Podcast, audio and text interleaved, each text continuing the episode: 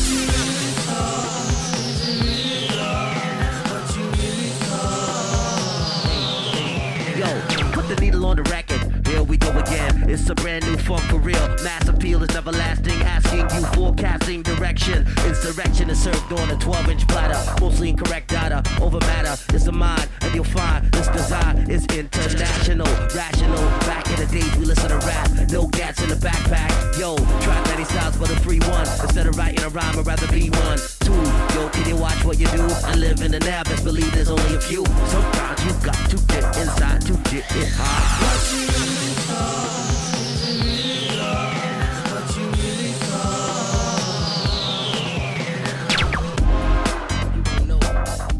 哎，这首歌叫做《Get Yourself High》，来自了 Chemical Brothers 化学组的兄弟啦。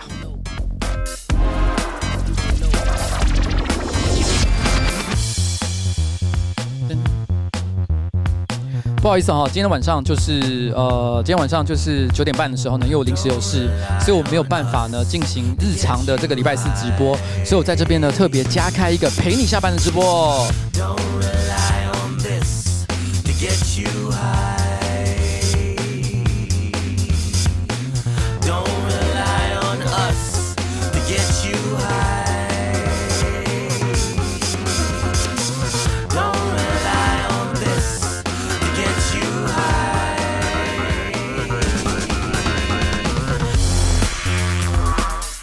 在这边呢，特别要感谢一下水果子的三百三十块钱台币哈。他说：“我爱你哦，最棒的干式熟成型男。”但我最近跑去玩二次元的光与恋了，啊，光与夜之恋。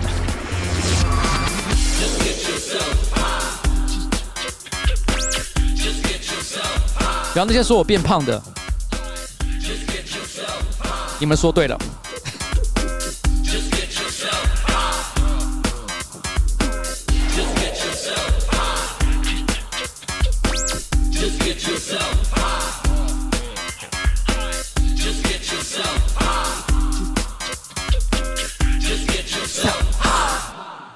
好了，刚这首歌，Just Get Yourself High。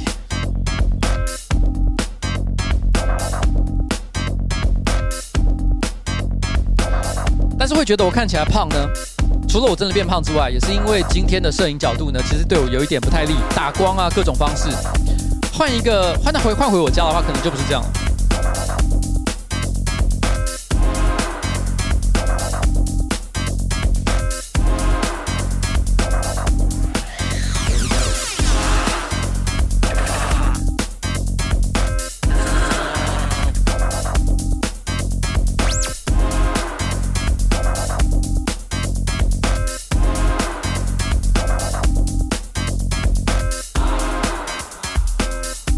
说变胖还是爱我？那不论腹肌变瘦还是变胖，我也爱你哦。阿雄说这件外套好看，谢谢，对，我也很喜欢了哈。耶！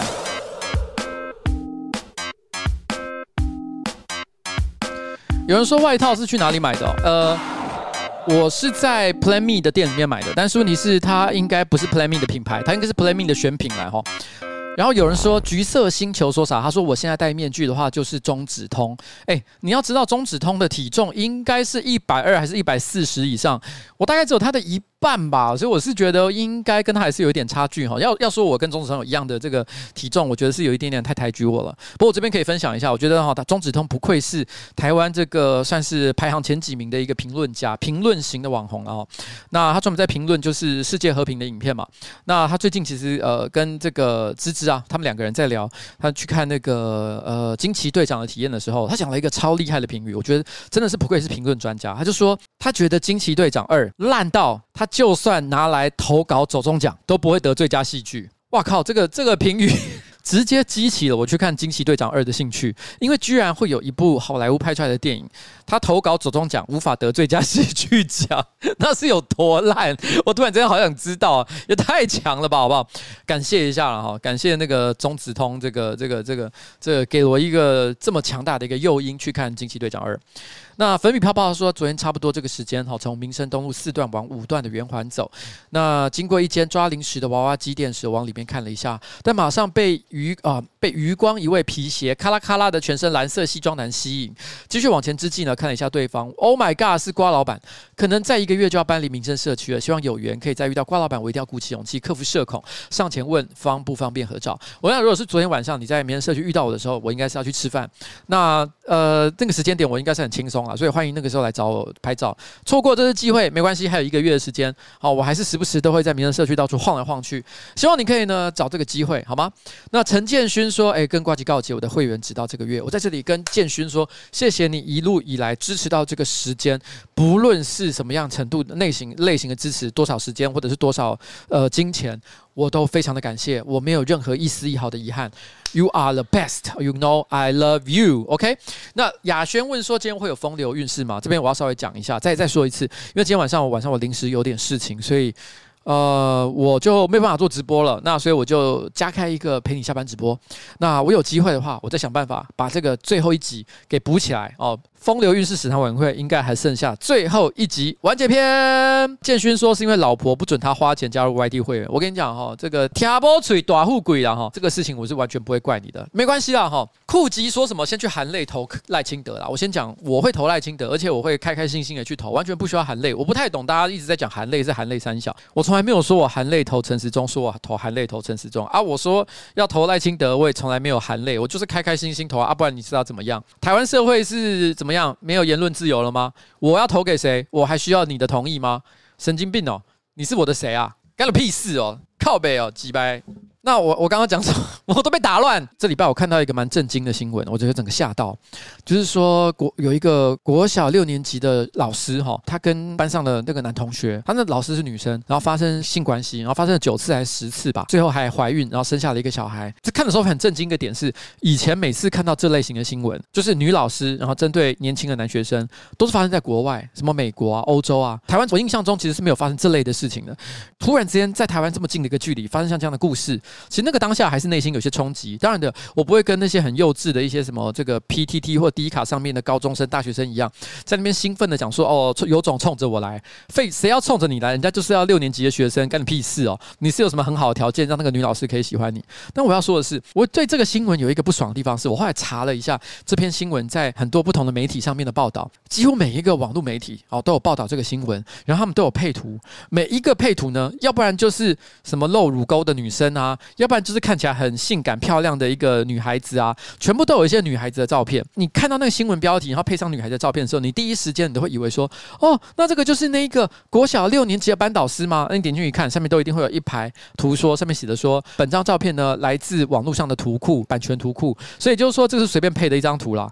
你知道你你那个文字配上那一个图，你都会觉得看起来很色，然后你就会想点进去看。然后我先讲，其实因为毕竟这个是在算是虽然对方是做了一件犯罪的行为，可是人家还是有人权的，所以随便把人家照片 po 上来本来就不对。可是问题是你都把照片放上去，我预设立场就是会觉得说那个就是那个老师的照片。我承认这种想知道那个老师长什么样子的心情非常的低俗。可是你在那个当下，你就是忍不住会受吸引啊！点进去看之后，你跟我说本张照片来自网络上的版权图库，你真的是就会暴怒诶、我裤子都脱了，你给我看这个，非常的生气，我觉得很不开心。所以我在这边想要跟这些媒体抗议：如果没有料，就不要报；如果你你他妈你就是不知道这个老师长怎样，或是不打算把他的照片给爆料出来，你就不要贴照片。不然我在那边看，我都在心里想说：哇，怎么那么色哦？结果版权图库。超不爽哦！这个是我想要小小爆点的一件事情啦。好啦，在这边呢，我记得那个国小六年级的学生他是这么说的哈，他其实跟他老师发生性关系的时候，因为毕竟其实这真的就是一个就是典型的这个呃性侵的事件，因为他违反这个当事人的意愿，尤其是当事人呢是未成年，而且未成年是只有国小六年级这么小的一个学生哈，他的对自己的这个这个行为，他一定是完全无法负责的一个情况，所以我觉得显然就是一个无可饶恕的犯罪。那这个国小六年级的学生呢，他是这么说的，他说他其实知道跟老师。发生这种关系非常的不正常，可是因为太舒服了，所以他还是忍不住一直做下去。我不知道对这个小男孩来说会造成什么样的一个影响，但我希望呢，后续不管是学校的这个辅导，还是家长给他做的一些心理建设，都可以把他往比较正面的方向哦带过去。那在这里呢，我们也是放一首歌了哈，回春丹的初恋。分分钟都盼望跟他，处后亦从来没怨，分分钟都渴望与他相见，在路上碰着亦乐上几天。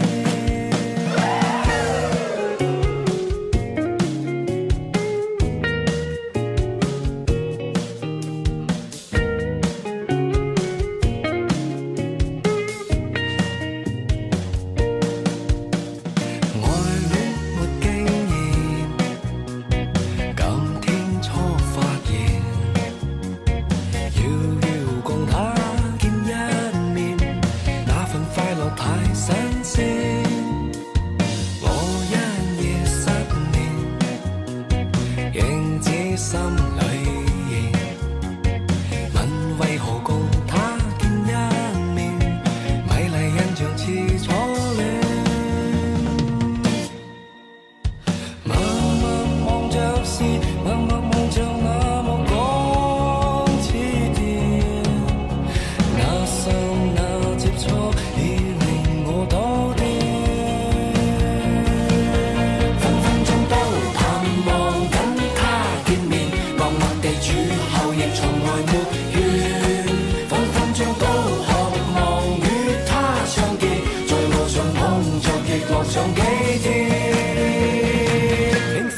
感觉飘上你。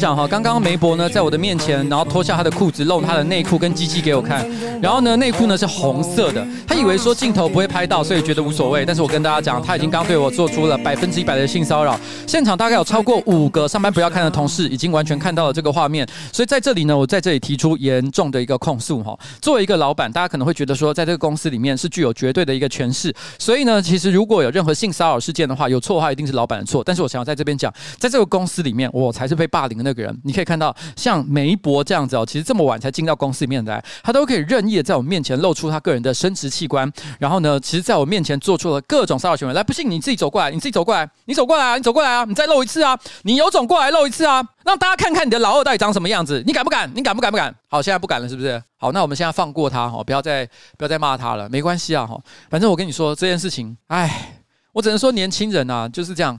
没品！我好久没有在那个上班不要看这边做直播了，而且还是在上班时间。以前因为以前哦，下班时间做直播人都走大半，所以应该说不是说走大半都没人在了，所以不会有什么互动的情节啊。今天今天全部全部人都还在呢，所以感觉很多事情都可以聊啊，都可以聊。哎，我刚刚正好看到哈，这个让我想到一件事情。我们这礼拜不是上了一支影片吗？就是上班不要看大扫除。我想上班不要看大扫除这一支哈，老实讲，在我的心里面，本来它就是一个算是一个小废片呐。啊，啊就是我们要扫地嘛，然后呢要整理环境嘛，然后顺便拍个片，然后呢也没有太多复杂的企划啊，就是大家这个嘻嘻闹闹，然后在那边把房间整理干净，就这样而已哦。我跟你讲一件很可怕的事情，过去十支上班不要看的影片，也就是过去一个多月所有上班不要看的影片里面，前二十四小时观看数最高的影片是哪一支呢？是重机动八幺八吗？不是，我跟你讲，就是昨天这一次大扫除，不到二十个小时。就冲到二十万观看，我就问大家一个问题：每次我看到这个情况，我就会问自己，你真的还需要认真的想气话吗？我们连打扫除都这么多人看，嘻嘻哈哈就过关了，我们真的需要做气话吗？我现在把气气话全部 fire 好了，以后我们都随便，我们就是打扫除啊，扫厕所啊。哎，气话怎么突然间跑过来？气话跑过来什么意思？又在那边露内裤，好像做那么多努力，好像不知道是为了什么。大家就是要看嘻嘻哈哈而已，哎，然后呢，这支影片哦，呃，其实里面有一个小环节了哈，我记得就是昨天正好在呃上片前，然后呃上班不要看的人就是呃呃前天啊，前天在上片的时候，上片前啊我们要先审片嘛，看一下这个片有没有什么问题啊，大家在那边看的时候，然后我就在坐在小欧的旁边，然后一起看这支影片，然后呢，这时候影片正好播到关关他在整理桌子，我就说了一句话说啊真感伤啊，然后那个小欧就说了一句嗯感伤什么？然后他说：“我懂了，我懂你在感伤什么。”说：“你你懂我在感伤什么？”他说：“你在感伤好久以前，然后关关的位置曾经很整齐的样子啊，你在感伤关关这件事情吗？”他就这样就跟我讲，我就说：“不是诶、我是在感伤我的龟头破皮这件事情，你知道吗？我昨天晚上打手枪，然后不知道是怎么回事，突然之间就觉得怪怪的，一看我的手指上面竟然都红红的，我心想说啊，发生了什么事？仔细一看，龟头居然破皮，一想到我龟头破皮。”我就觉得好感伤，然后那个小欧就讲说啊，跟我们现在在看的影片到底什么关系？哦，没有关系。你看到你的龟头不流血，你不会觉得难过吗？他说会，很难过吧？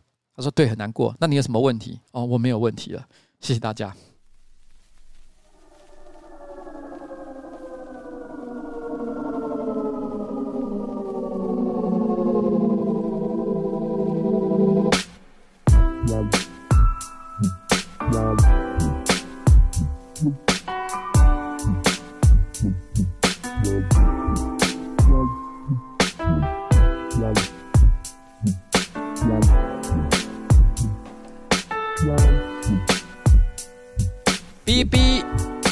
FFMF 他们做的音乐哦，他们好像有一个想法是想要出个专辑啦。这首歌叫做《Apartment》公寓。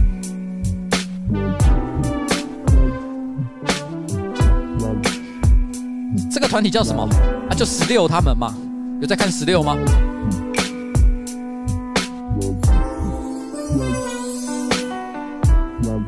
？Elmo 说血蓝胶，这是好莱坞电影哎。血蓝胶，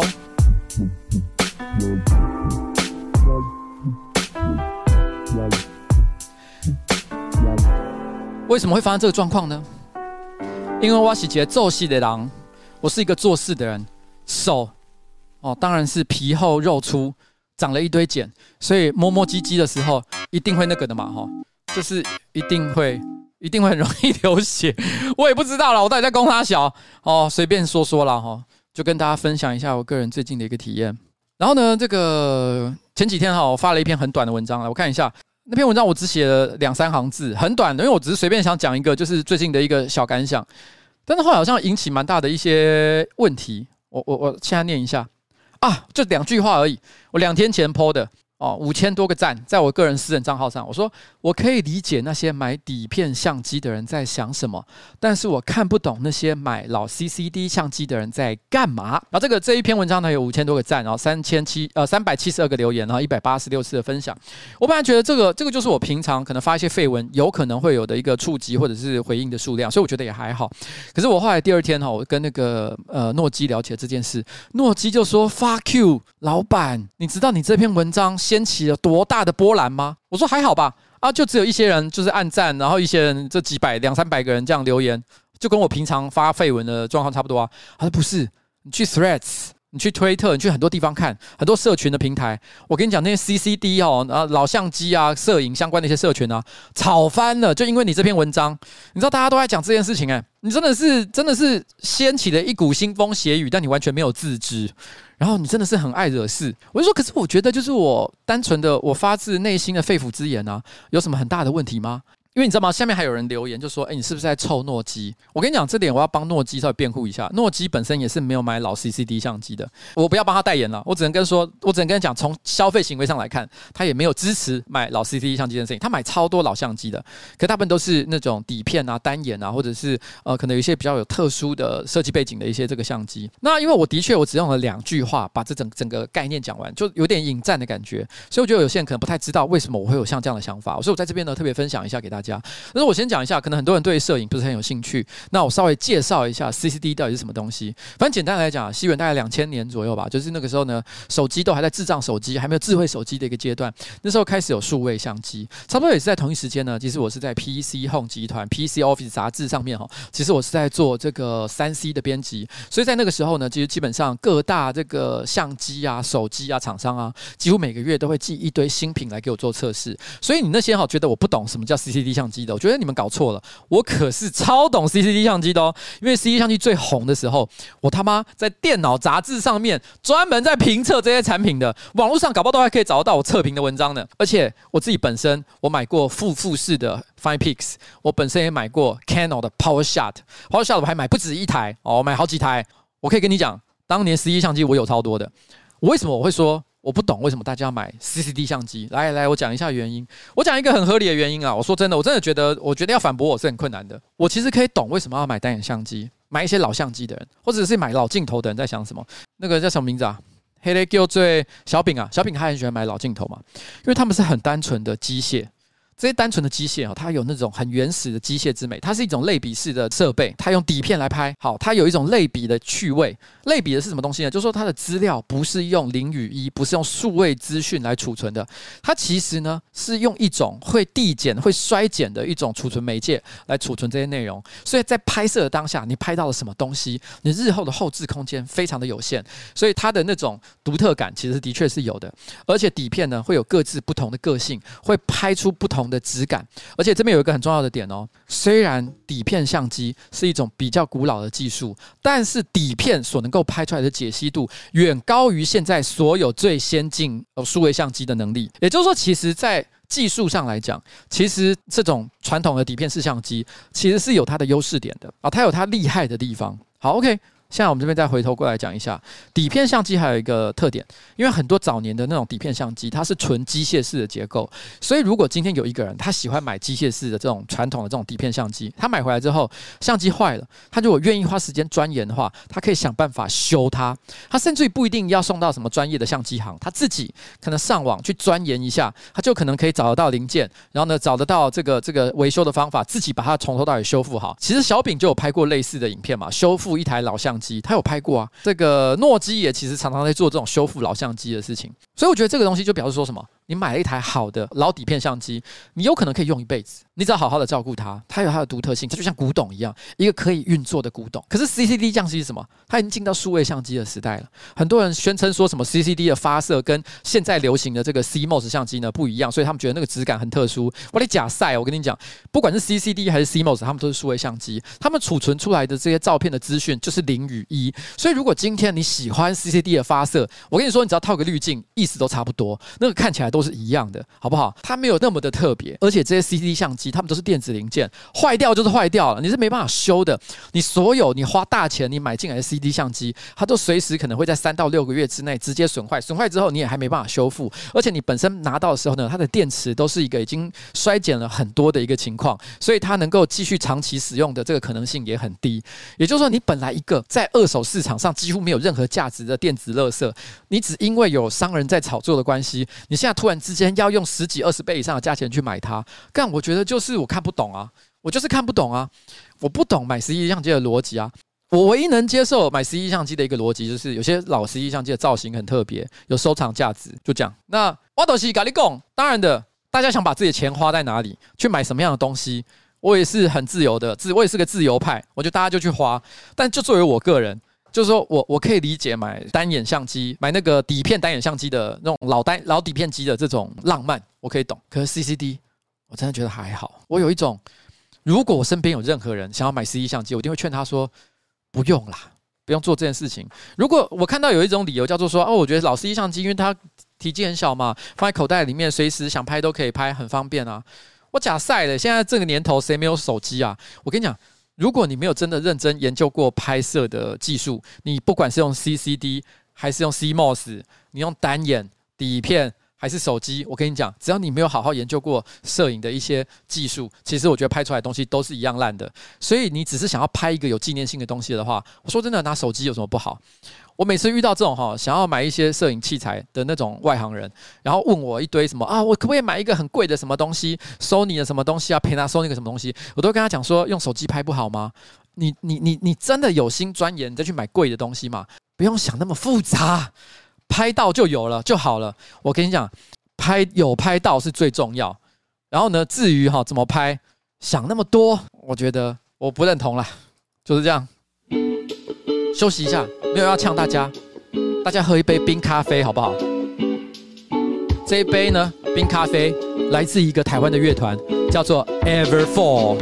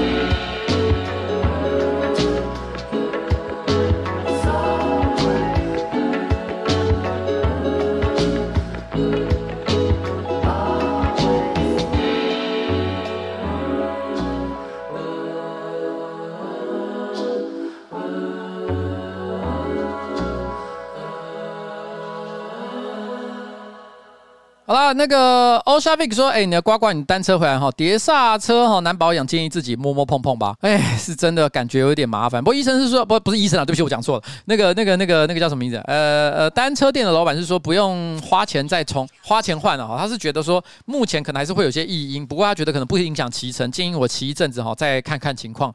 所以我其实呢就是直会直接把那个车子带回来。不过这几天因为天气也不是特别好，然后加上我在上班，所以我想说周末我再去把它牵回来吧。然后这个刚看到了一个谁啊？Force True，他说：“哎，贾中立你好，第一次来看，不晓得这么直接会不会被 ban。我可以告诉你一件事情哈，我跟你讲，有很多这个白色啊、蓝色啊、绿色的乐色啊，哈，就是那些乐色政治人物，他们只要看到有不一样的意见呢，就会直接把人家删掉啊，然后封锁人家留言啊，或干嘛的。我可以跟你说，我这里是一个非常自由的园地，我从来不禁止大家讲话的，不管你要讲话多难听，随便你，但是你不要洗版就好。因为如果你同样的意见呢，你一直反复讲，一直反复讲，不会让它变得更有道理。尤其是你讲的话这么低能的时候。”好了，在这边就跟大家说谢谢了哈。那至于这边还有一个宇康 space，他说什么呢？他说书桌直播打字办公好 low fi。我跟你讲，其实我以前很常这样做直播，哎，你知道吗？陪你下班，我刚认真看一下，干，我上一次办居然是两年前，超久的。哎，我真的很久没做这件事情，我突然之间觉得很有趣，其实蛮可爱的，其实很舒服。我觉得我以后应该要来多来做一下，然后呢，挑一些我喜欢的音乐，也不用讲这么多话。我觉得我今天呢，是因为我累积了好几个礼拜份的话，所以话是比较偏多一点点。不然的话，说真的哈，我是觉得我平常这种陪你下班的，我是希望音乐多于讲话啦。我这真的是没有必要嘛，对不对？不需要在那边讲这些，好不好？那那，但是问题是呢，我本来是有想要讲什么呢？我我突然之间也忘了啊。我想到了讲一件无聊的事情哈，这个诶，鸟居进去，鸟居你干嘛抖那一千五百块钱？你太夸张了吧！老相机、新相机能拍出自己喜欢的相机就是好相机。诶，我先讲跟鸟居进，谢谢你，也是老朋友，老朋友我一向都会希望大家不要这样子啊，就我这会很不好意思。那如果如果你都抖那这么多钱，我会有一种好像我也应该以身相许的感觉，好不好？就是就是真的是我只能说感谢啦哈，不知道我有什么能帮忙的，希望以后呃再多多给我一些指教，就这样，谢谢啦。然后呢？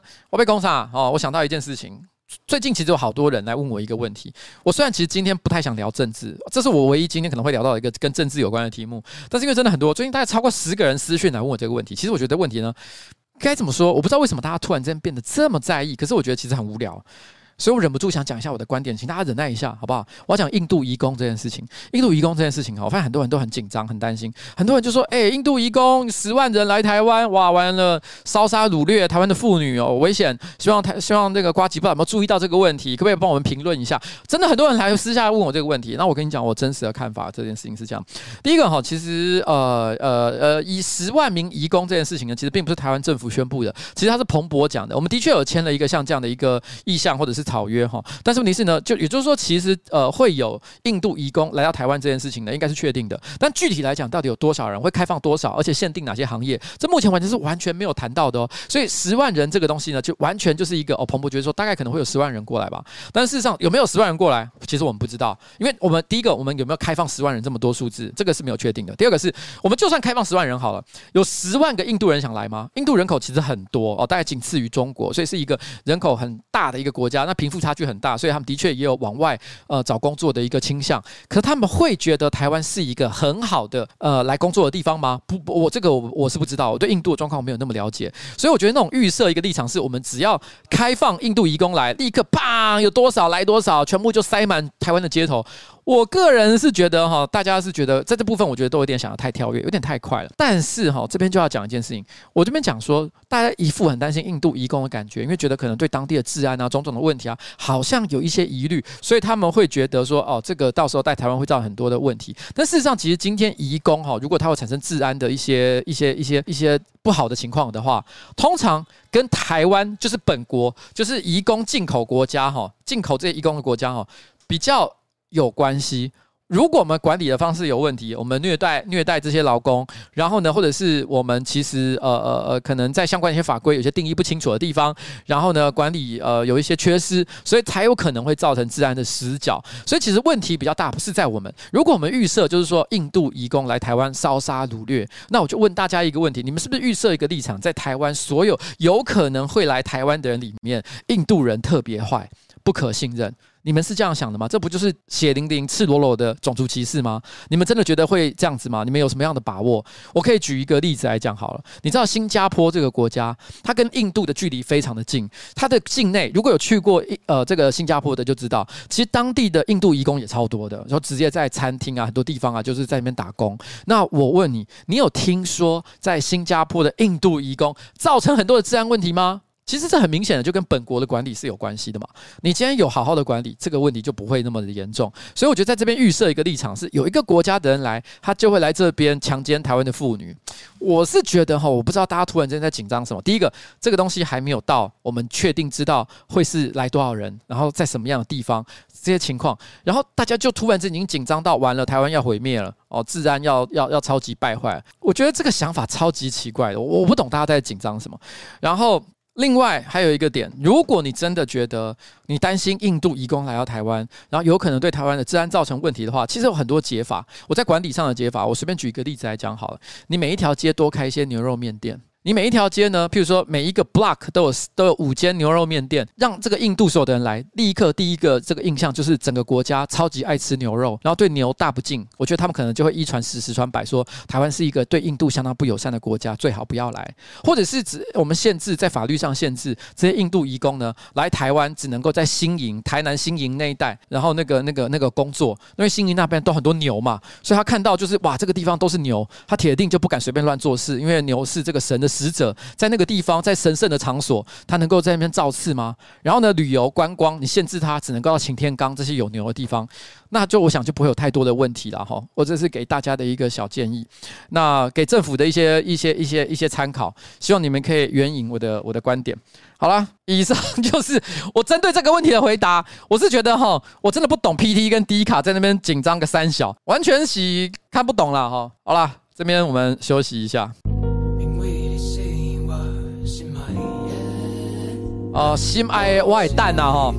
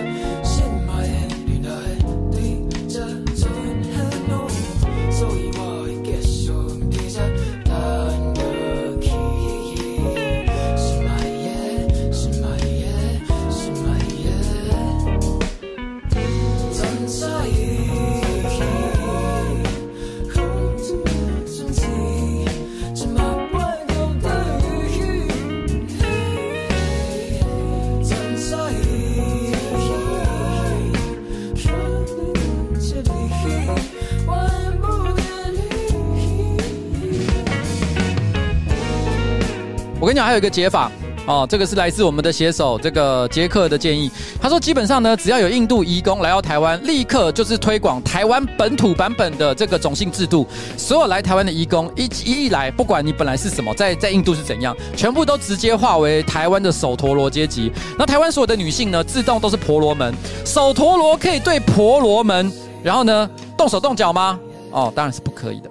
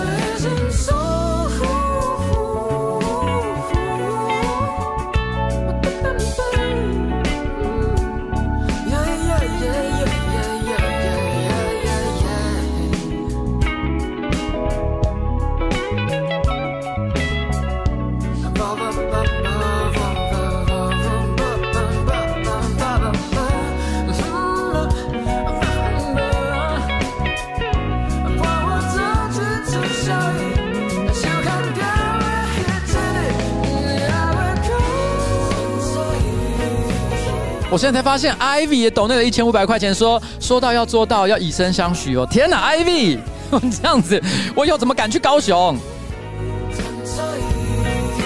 但谢谢 Ivy 啦。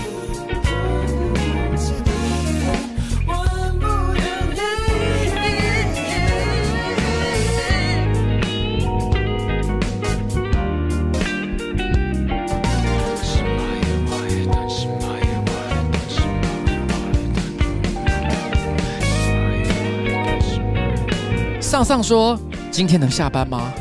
我希望大家今天都能够平安的下班。”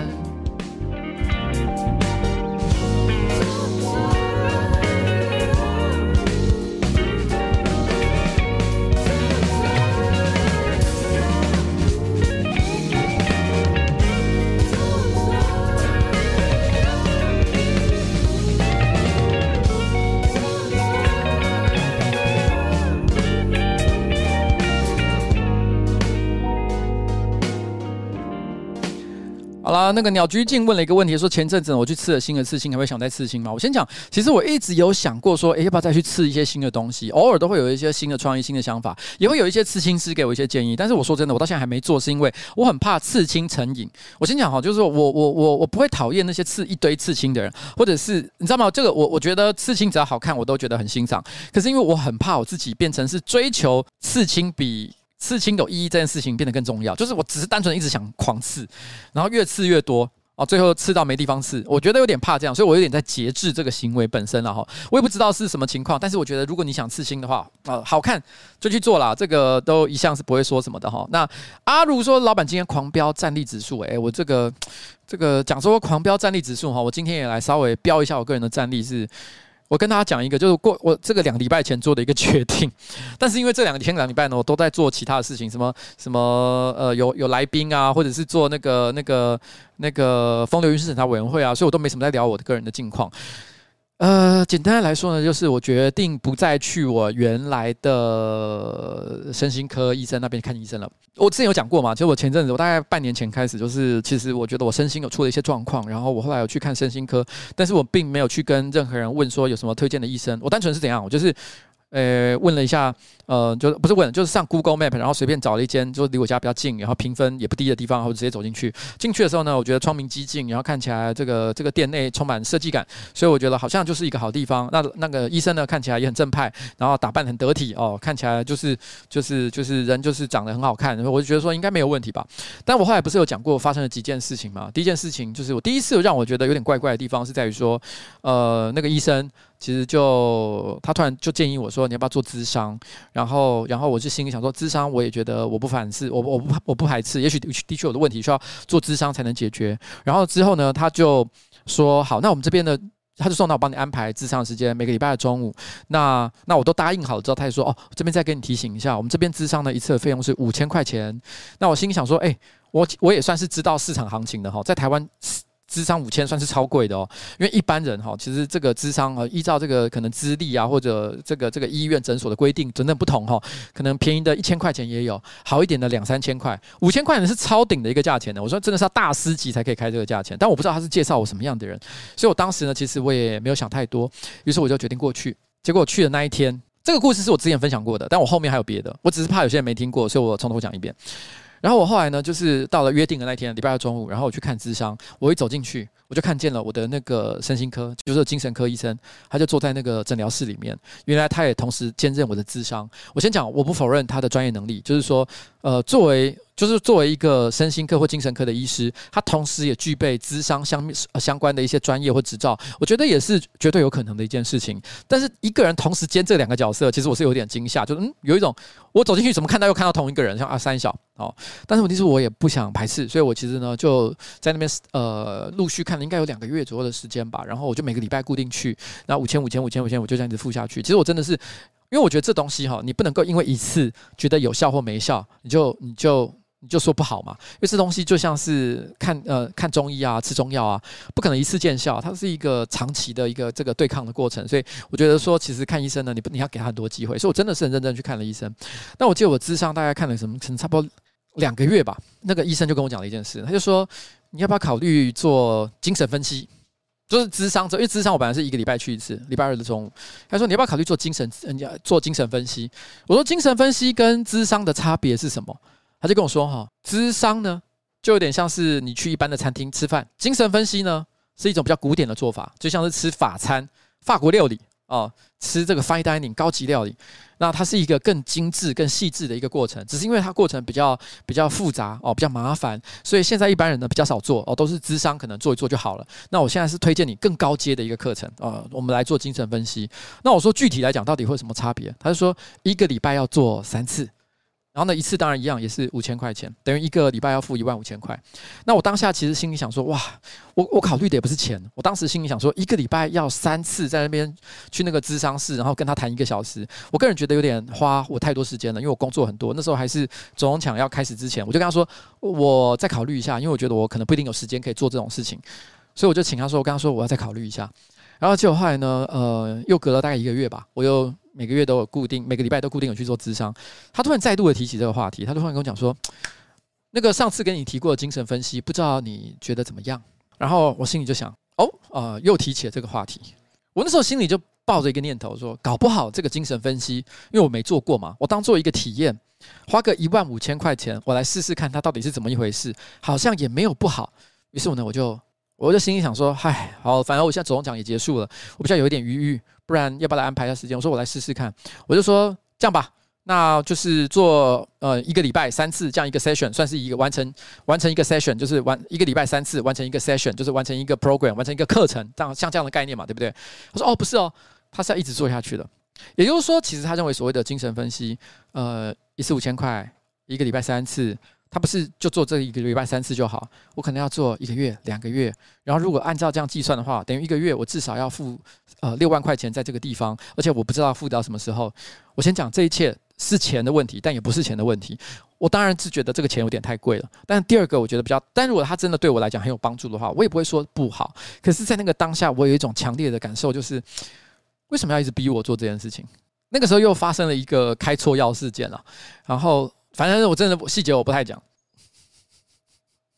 我印象很深刻的事情是，那一次其实是这样，我后来又发生了一个开错药事件，就是在他跟我讲这个要要要要做精神分析的时候的那那一次，他其实是这样，就是我假设他大概之前是先给我开给我 A 类型的药，然后呢我吃了一段时间，然后我表示说我状况还 OK。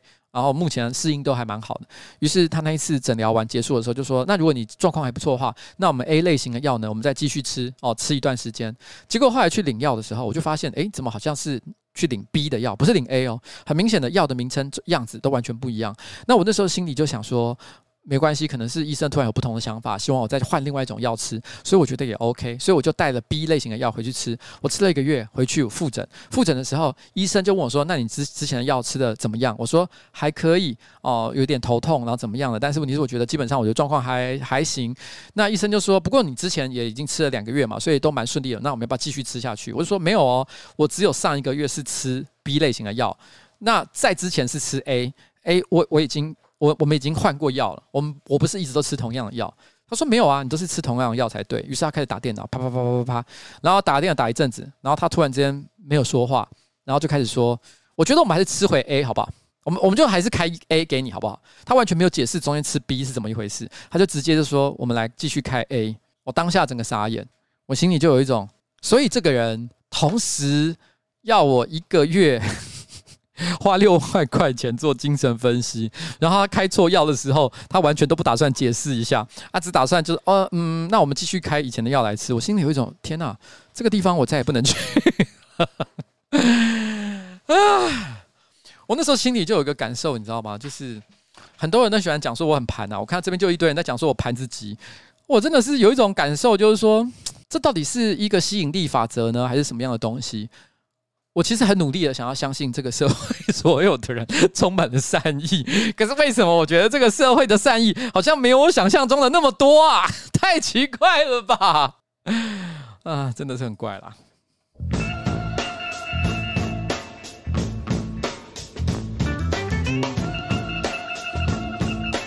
这首歌《Hard Time》，困难的时间。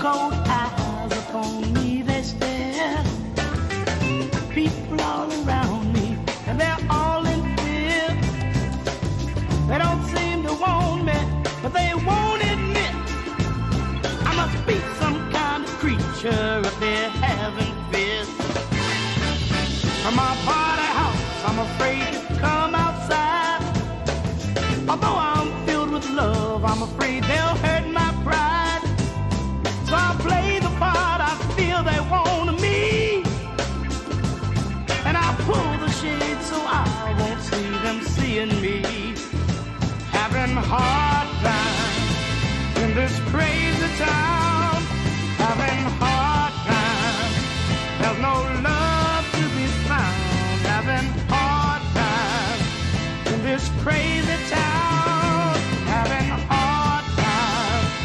no love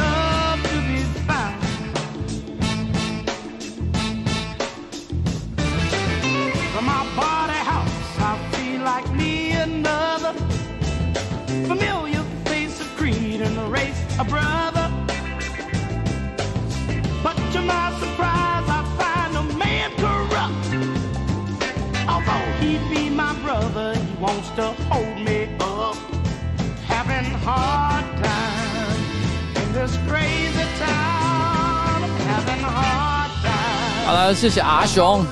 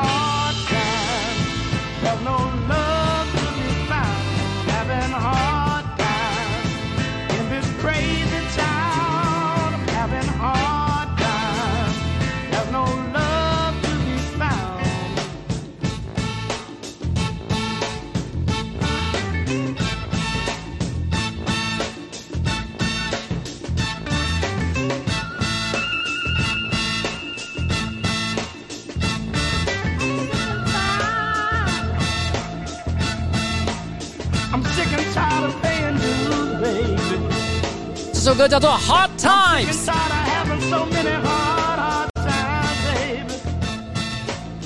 And from my body, hides from my body. 好了，我跟你讲，其实我我我说真的，我没有百分之一百确定，就是这个医生呢，其实一定他有尝试要欺骗我，或或者是搞我或干嘛的，其实真的没有。我其实也觉得一切也可能有一个很合理的解释哈，但是问题是，就是我觉得我我整个已经。觉得有一种我没有办法再信任这个人了，就只能是这样子，就是说，所以我觉得我必须要换一个地方。但是每次其实我那个当下呢，还是有一点优柔寡断。我后来把这个故事分享给那个谁，给佳佳，我的办公室主任嘛，哈，佳佳，佳佳听到这个啊，怒不可遏，他直接说你不能再去那一家医院了。那我就说好了好了，我会换。他说你会换哈，你会换哈，我说好，我会换。然后他几乎每隔两三天问说。你有没有挂号新的医院？挂号新的诊所？你做了没？你做了没？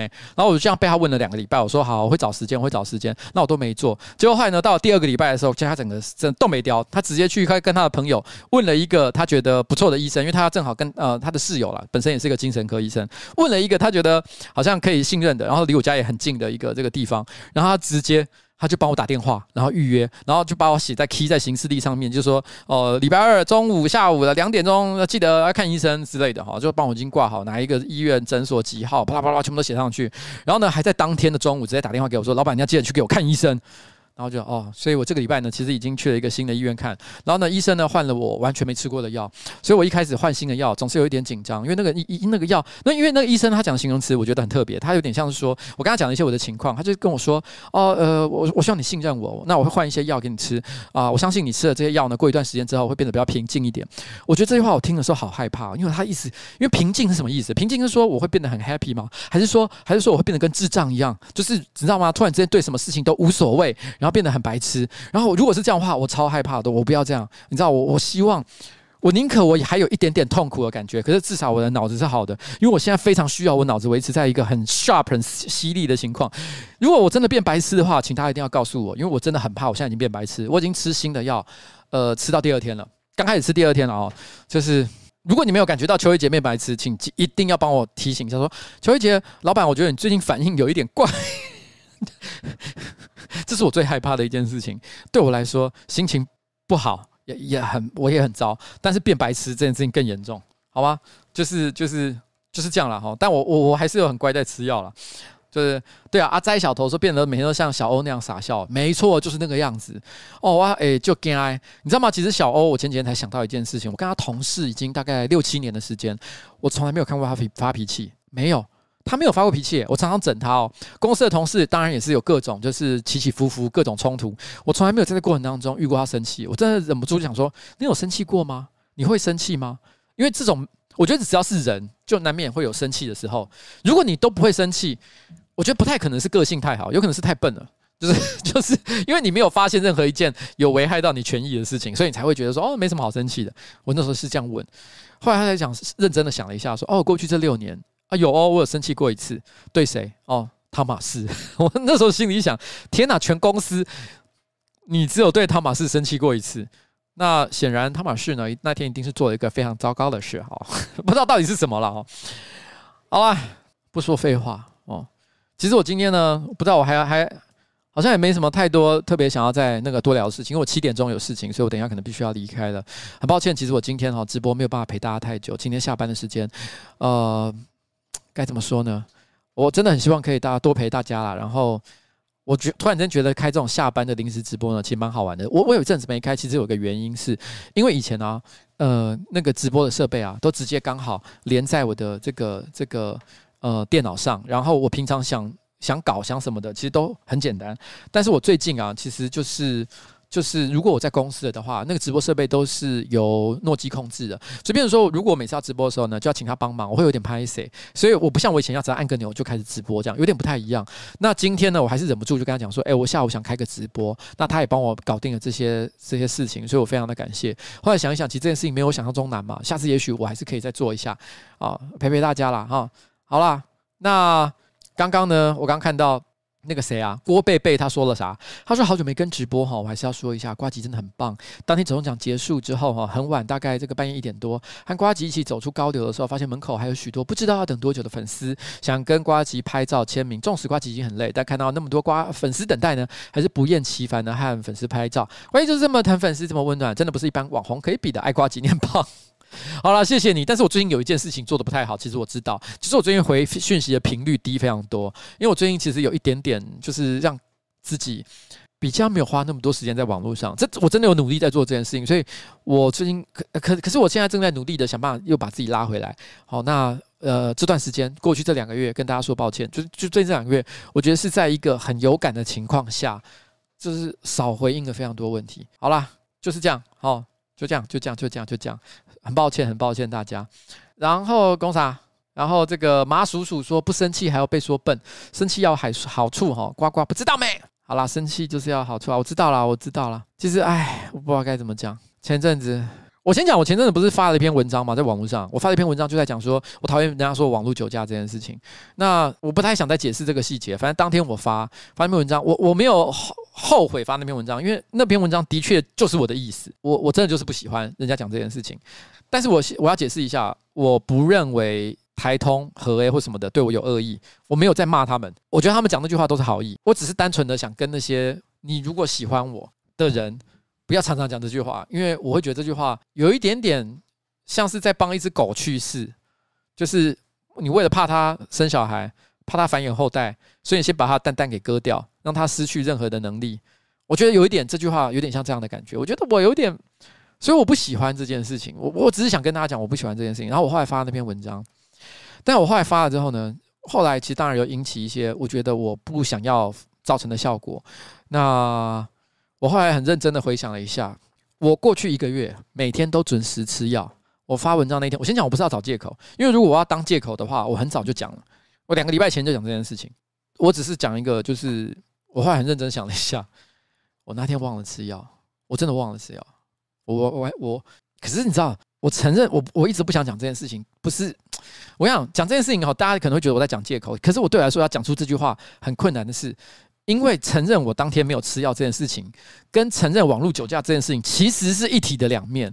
因为我等于在告诉大家一件事情，就是说我不吃药的时候的行为是不可信任的。我超讨厌这件事情，我就是不想大家有这种感觉，好像我非得要吃药我才是一个健康正常的人。我想到就生气。但是我后来因为我有跟呃跟同事跟朋友讲这件事情，然后我就被骂。然后他大家现在都会提醒我说：“你有没有吃药？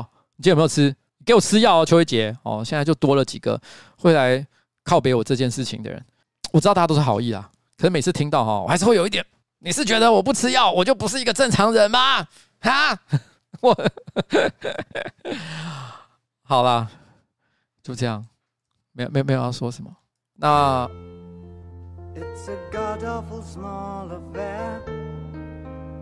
反正我觉得最近这半年。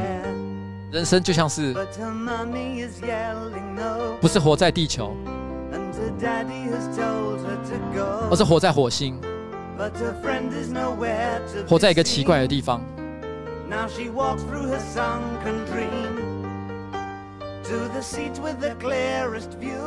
我在体验。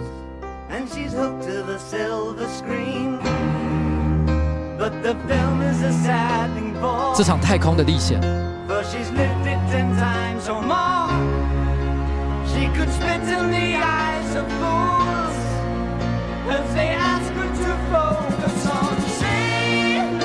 这首歌叫做《Life on Mars》，火星上的生活。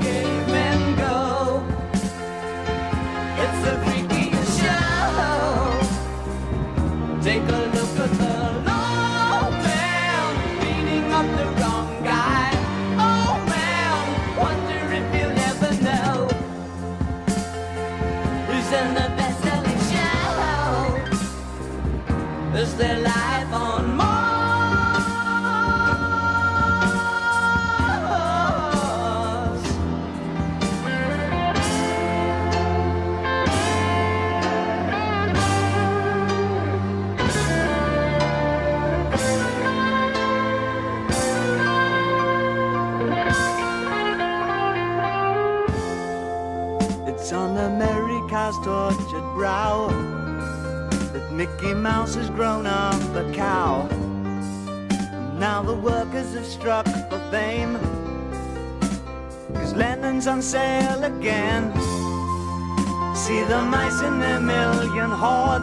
好了，傅玉松他说了一个很科学的话，他说，精神科的药物医你的病情，不会因为一两天没吃药就造成多大的差别。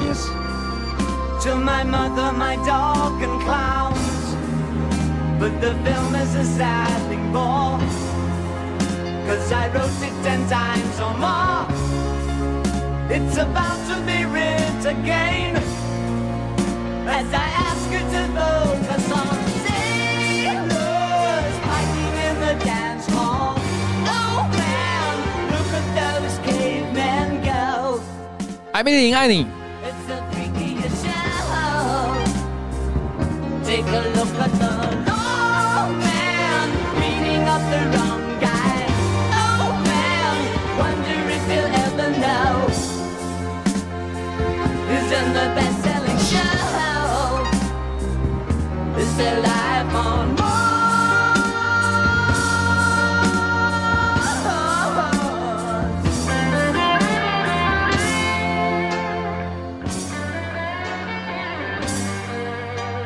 回答一下祝福事务所，这件外套呢是在 Play Me 买的，但不是 Play Me 的牌子，它应该是 Play Me 的选品，但我忘了是叫什么名字。然后这个外套呢有一个很奇怪的问题，就是我昨天买回来本来想洗的，结果我一我一看洗标才发现，干，这居然要干洗，这外套居然要干洗，完全看不出来。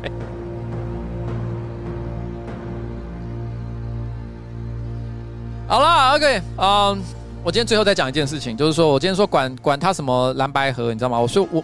我没有要跟大家谈蓝白盒的事情哈，我要跟大家讲一下，没有要谈蓝白盒哈。但是问题是呢，这个这个我们家的写手呢哈，这个跟我讲了一个跟蓝白盒有关的故事哈，我觉得其实蛮好笑的。他就这个杰克跟我讲，他提醒我一件事，他就说，你知道上个月五十岚他改他的商标吗？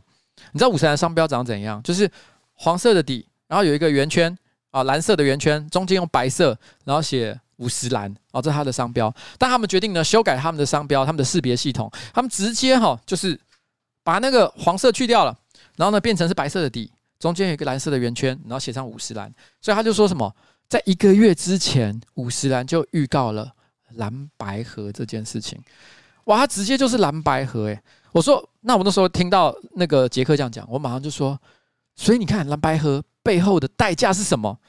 就是他们看新党没有，新党彻底的泡沫化，所以呢，他连黄色都直接去掉。对于他们来说，所谓的这个第二这个势力哦，第二大势力只剩下蓝色跟白色的组合。在这边呢，跟大家说，五十岚已经告诉大家这个小故事。那今天的节目也差不多准备跟大家说，Bonjour and good night。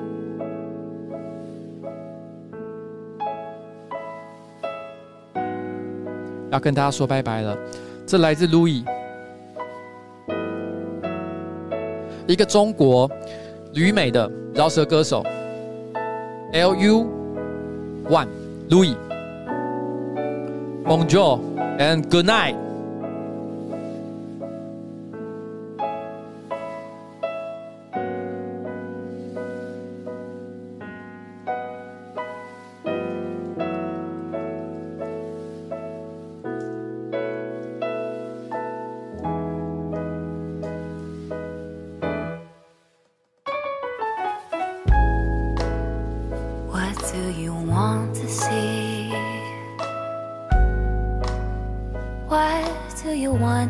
here with me。这天气 fantastic，空气里透着幸福气息。How sweet, sweet breath。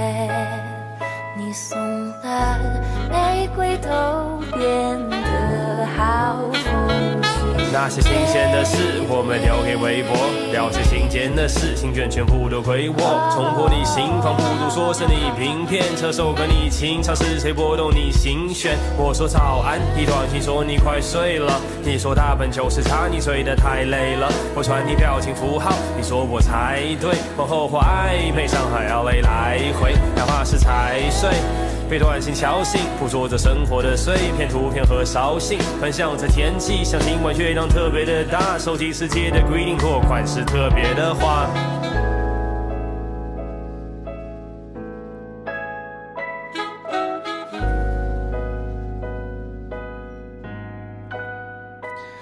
啊，在这里跟轩加一个油哈，啊，就是在园游会有跟我碰到面的一个摄影师，当时他跟我讲了一个他遭遇到一些人生的算是一个挫败或者是犯错的一些事情，不知道人生还有没有机会可以重来，可以重新站起来，但是我相信人生永远都有第二、第三次的机会。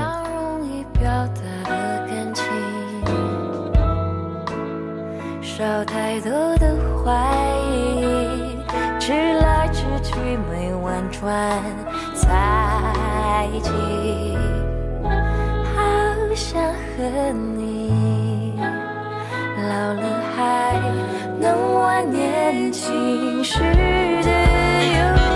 So where you from, baby? Now where you gone, baby? Let me serenade you, let me write a song, baby.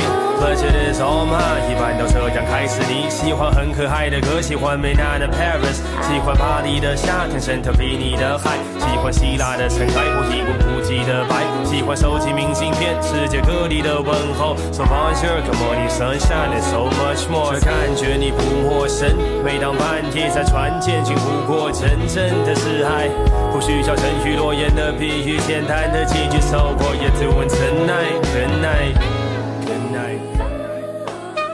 恭喜维克二十一个月，也谢谢凝水小姐。然后怎么这么多人知道我要去 Panasonic 演讲啊？